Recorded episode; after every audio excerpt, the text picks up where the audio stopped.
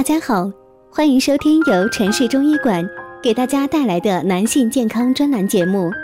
如果大家在两性生理方面有什么问题，可以添加我们中医馆健康专家陈老师的微信号：二五二六五六三二五，免费咨询。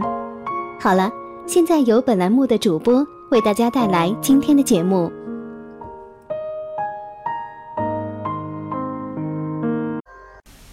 听众朋友们，大家好，今天我们来讲一下关于阴阳调和的知识。阴盛阳衰这个词，我们现在常常用它指女性强盛，男性衰弱。传统意识里，人们用阳代表男性，用阴代表女性。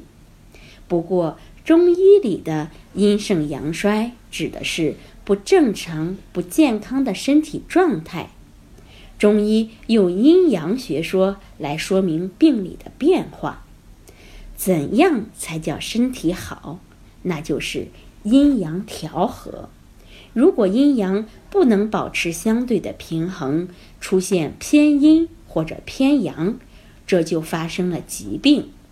所以，调和阴阳。是治疗原则和养生之道，分清阴阳才能抓住疾病的本质。任何病症，尽管它的临床表现错综复杂、千变万化，但都可以用阴症和阳症加以概括。中医在临床上常用的八纲辩证，是各种辩证的纲领，阴阳是其中的总纲。以统领表里，表热是属阳，里寒虚属阴。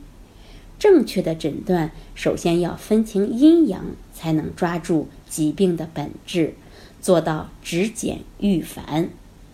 如阳热盛而损及阴液者，可损其有余之阳，用热者寒之的方法。若阴阴寒盛而损及阳气者，可损其有余之阴，用寒者热之的方法。若因阴液不足不能制阳而致阳亢者，或因阳气不足不能制阴而致阴盛者，则必须补其阴或阳的不足。这就是阳病治阴。阴病治阳，是阴阳恢复新的相对平衡的治疗原则。阴阳用于疾病的治疗，不仅用于确立治疗的原则，而且也用来概括药物的性味功能，作为指导临床用药的依据。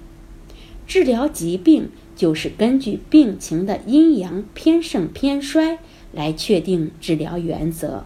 再结合药物的阴阳属性和作用，来选择使用相应的药物。好，这就是今天的内容，欢迎大家关注、评论和点赞，谢谢大家。如果大家在两性生理方面有什么问题，可以添加我们中医馆健康专家陈老师的微信号：二五二六五六三二五，免费咨询。